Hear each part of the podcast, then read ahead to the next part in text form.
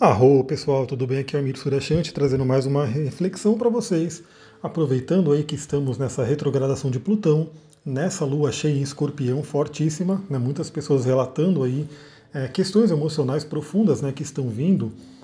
Deixa eu ler mais um trechinho aqui do livro que eu estou lendo, é o livro Saturno das, da Liz Green, né? então quem quiser aí, quem é estudante de astrologia, pode procurar esse livro, Liz Green, né, que é a autora, o livro Saturno. Olha só esse trecho aqui que eu grifei para a gente conversar. Saturno e Plutão têm várias coisas em comum e, muitas vezes, se superpõem nas suas correspondências mitológicas e religiosas. É interessante citar que a Liz Green ela é terapeuta junguiana também, né, então ela trabalha com a psicologia analítica do Jung e, obviamente, né, todo mundo que trabalha com Jung e astrologia tem uma ligação muito forte com a mitologia. E a mitologia acaba tendo uma ligação com o xamanismo também, então tá tudo aí em casa. E aí essa questão de religião, mitologia, principalmente antigos, tem muito a ver com todo esse estudo que eu faço e, e Alice Green e outros autores também fazem. Então, continuando a leitura aqui, ambos têm uma relação com a escuridão, com a destruição e com a figura de Lúcifer, o príncipe das trevas, ou com a besta que simboliza as profundezas do caos, de onde nasce uma vida nova ou uma consciência muito mais ampla. Na hierarquia planetária, Plutão é o único amigo verdadeiro de Saturno, embora como diz o ditado, com um amigo como este ninguém precisa de inimigos. Eles simbolizam duas fases do mesmo processo psíquico. Ambos conduzem o indivíduo para a treva e ambos transmitem a sugestão de sabedoria, por meio do sofrimento e de purificação por meio da prova do fogo. Ambos são relacionados, ambos estão relacionados com um processo de desenvolvimento da consciência que sempre é acompanhado por uma luta. Num sentido, Saturno guarda a entrada dos domínios de Plutão, pois representa o colapso dos valores externos que eventualmente levam aos infernos. Então, o que a gente pode trabalhar nesse texto aqui, que a gente pode refletir, é que é o seguinte, né? Saturno é conhecido pela astrologia medieval, né, astrologia mais antiga, que ia só até Saturno, né, considerava só os sete planetas visíveis, como o grande maléfico. Né? E sim, a gente sabe que Saturno tem alguns efeitos bem complicados aí na vida, enfim. Não que Saturno tenha um efeito, vamos lembrar que ele simplesmente está simbolizando algo que acontece com a gente. Então, a gente tem aí períodos de escuridão, períodos de testes, ordalhas, né, como eu já falei, dentro do mundo esotérico, e Saturno ele acaba sendo o representante disso, né, sendo um símbolo disso. Então, Saturno ele tem essa coisa né, de ser o cara do, do, da dureza, o cara que também vai falar sobre sombras, sobre a descida ao inferno, sobre o inconsciente, e Plutão, né, que aí já é um planeta mais novo, já é um transpessoal, eu já fiz áudio aqui para vocês sobre os transpessoais, ele está ali na mesma, no mesmo patamar de Saturno, ele também vai falar sobre escuridão, ele também vai falar sobre inconsciente. Os dois falam sobre você realmente aprender com a dor.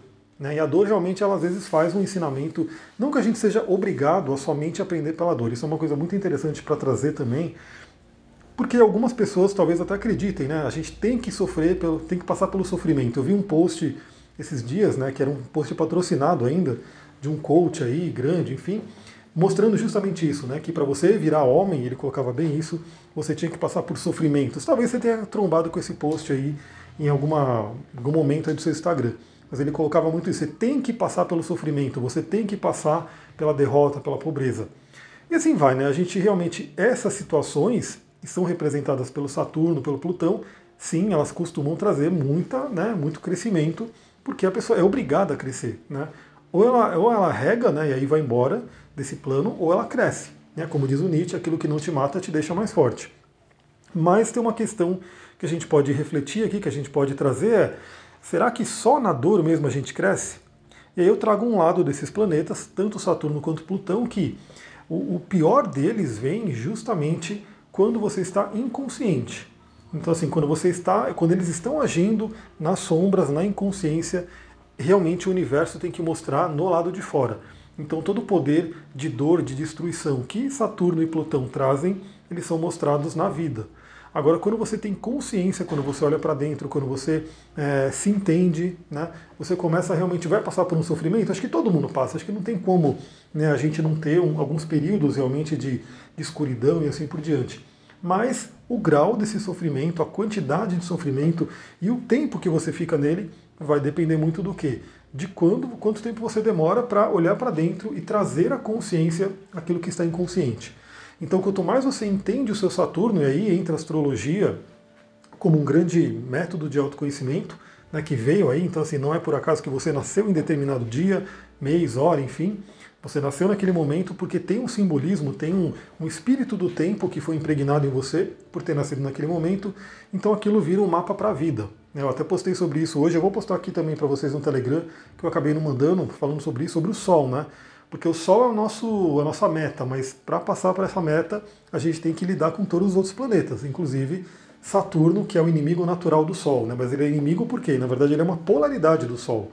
Enquanto o Sol é luz, Saturno representa escuridão e mais longe ainda que Saturno, o Plutão.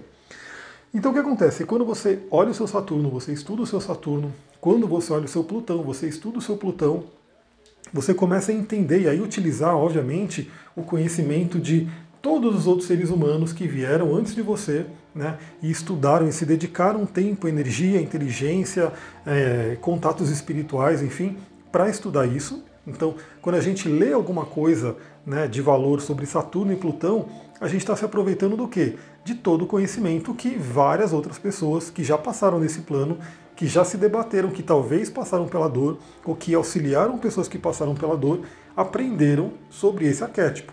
Então é muito interessante esse estudo porque quando você olha para o seu Saturno, você começa a entender o que, que ele quer ensinar para você. E a mesma coisa o Plutão, o que, que ele quer ensinar para você.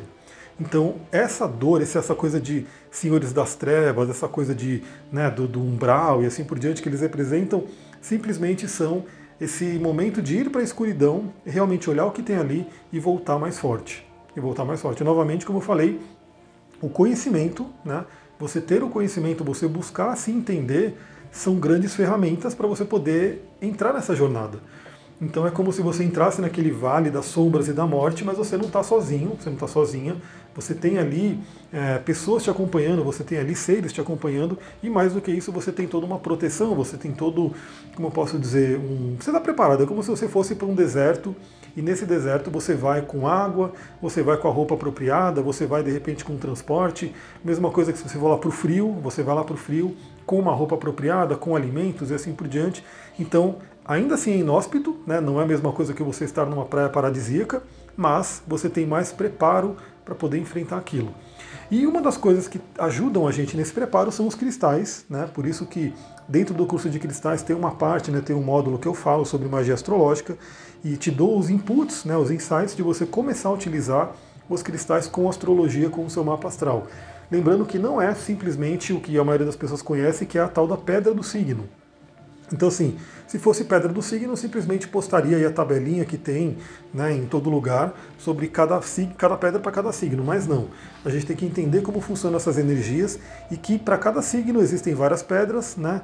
Você não precisa usar só a pedra do seu signo, né? você tem que conhecer o seu mapa e entender que signo, que planeta você quer trabalhar, e aí você pode usar a pedra correspondente àquele signo para poder facilitar o seu trabalho, né? para poder facilitar esse processo que você vai passar. Eu vou entrar numa live agora, rapidinha, né? para falar sobre uma pedra. Eu já falei sobre obsidiana, né, que é uma pedra bem de caos, tudo a ver com Plutão, mas eu vou falar sobre uma outra pedra que também tem a ver com Plutão e, consequentemente, com Júpiter. Vou mostrar as diferenças dela e vou fazer uma live rapidinho ali no Instagram. Quem quiser entrar, né, Instagram, Facebook, corre lá que a gente troca uma ideia, beleza? Vou ficando por aqui. Você gostou desse áudio? Compartilha aí com pelo menos uma ou duas pessoas. Vai espalhando, vai ajudando as pessoas também a terem esse conhecimento, terem essas reflexões, para que, que, porque assim, a gente está na era de aquário, a gente está em pleno Vesac, e é fato, se o outro não está bem, não tem como a gente estar tá bem de verdade. Né? A gente hoje tem que sim pensar muito no coletivo. Não adianta a pessoa achar que ela vai evoluir sozinha e ficar bem sozinha, porque se o ao redor não estiver bem, a gente não vai estar bem. A gente está vendo isso né, claramente com esse período de coronavírus. Né? A pessoa pode estar muito bem, mas ao redor não está legal. E isso acaba afetando a gente de uma forma ou de outra. Até mais, galera. Vou lá entrar na live agorinha.